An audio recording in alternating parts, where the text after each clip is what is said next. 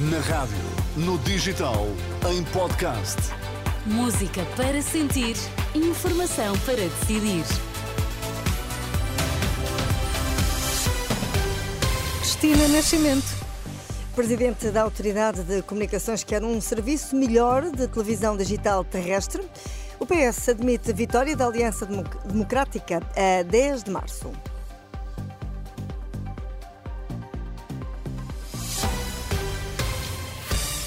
Olá, Viva, muito bom dia. Antes de mais, devo-lhe dizer que a noite foi de chuva em vários pontos do país, mas a Proteção Civil não registrou ocorrências de relevo durante a madrugada.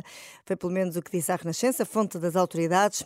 A mesma fonte remeteu para mais tarde um balanço das últimas horas. Para este sábado, o dia continua a ser de chuva.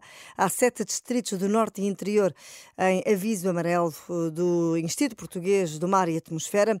A costa do país está toda sob aviso amarelo, que sobe a laranja a norte, com previsão de ondas entre os 4 e os 5 metros.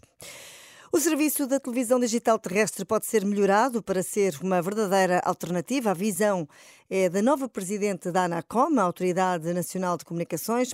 Na primeira entrevista desde que tomou posse, Sandra Maximiano diz ao programa da Renascença Dúvidas Públicas que a TDT pode ter um papel diferente do que tem tido uma melhor oferta de serviço TDT, eh, que a pessoa pudesse fazer essa combinação, não é? Portanto, tivesse essa opção em que tinha a televisão com uma boa oferta um, em canal aberto, com depois pacotes uh, standalone de internet. E, portanto, a TDT não, não pode não ser apenas dirigida a pessoas com baixa literacia digital e com fraca capacidade económica. Portanto, podemos uh, falar de outras preferências, nomeadamente pessoas mais jovens, em que eu acho que era, eh, era uma opção interessante. Sandra Maximiano, presidente da Anacom, certo de uma entrevista conduzida pelos jornalistas Arsénio Reis e Sandra Afonso, para ouvir na Renascença, mais logo depois do meio-dia. Logo à tarde, a missão Escola Pública sai à rua. Este movimento pede a pais, professores, diretores e políticos que se reúnam no Largo do Carmo, em Lisboa. O objetivo é entregar aos representantes partidários que marcarem presença um manifesto com as ideias do movimento para o setor.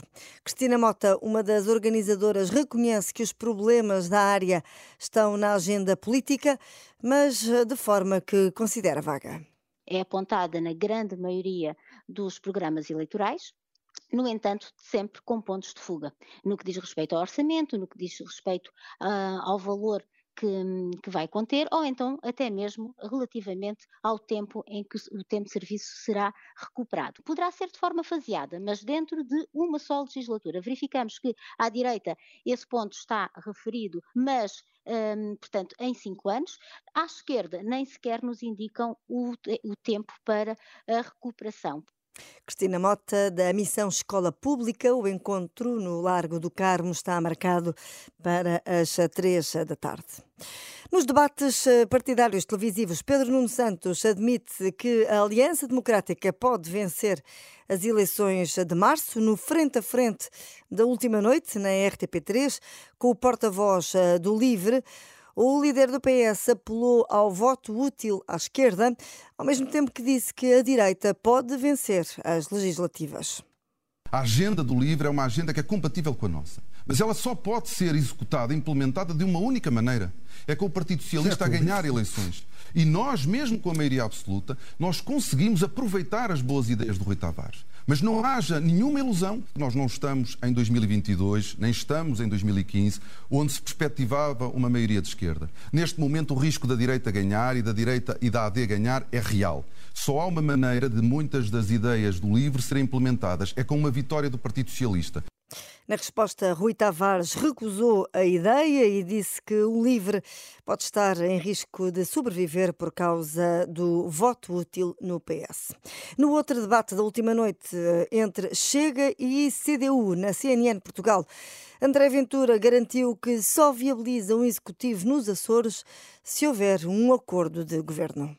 Isto espero que o PSD tenha aprendido a lição, porque na noite das eleições dos Açores, uh, o José Manuel Bolieiro foi à televisão dizer que o PS agora tinha a sua responsabilidade, ou seja, por outras palavras, pôr-se ao colo do PS. Hoje teve a resposta. Agora, o PSD ou tem o Chega para viabilizar ou não tem ninguém. Espero que tenham Mas a o mais lógico é o Chega querer Isso fazer... é que o Chega Açores... Querendo tanto fazer parte do é, governo, é, é abster-se no mínimo. Se houver um acordo de governo, sim. Se não houver um acordo de governo, não. Se então houver um vai juntar-se ao PS. Se... Nós não nos vamos juntar ao PS. Nós sempre dissemos que estamos disponíveis para um acordo. Porquê é que nos vamos juntar? Nós estamos é a dizer ao PSD agora. Ou há um acordo de governo ou não há.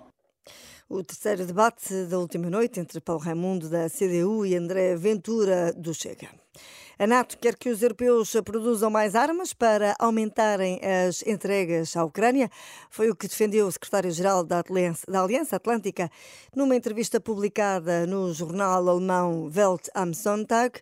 Nesta entrevista, Stoltenberg assegurou que não existe uma ameaça militar iminente contra um aliado, mas acrescentou o Kremlin faz regularmente ameaças contra os países da NATO. É tudo quanto a informação às 8 da manhã. Eu sou Cristina Nascimento. Fique por aí na companhia da sua rádio.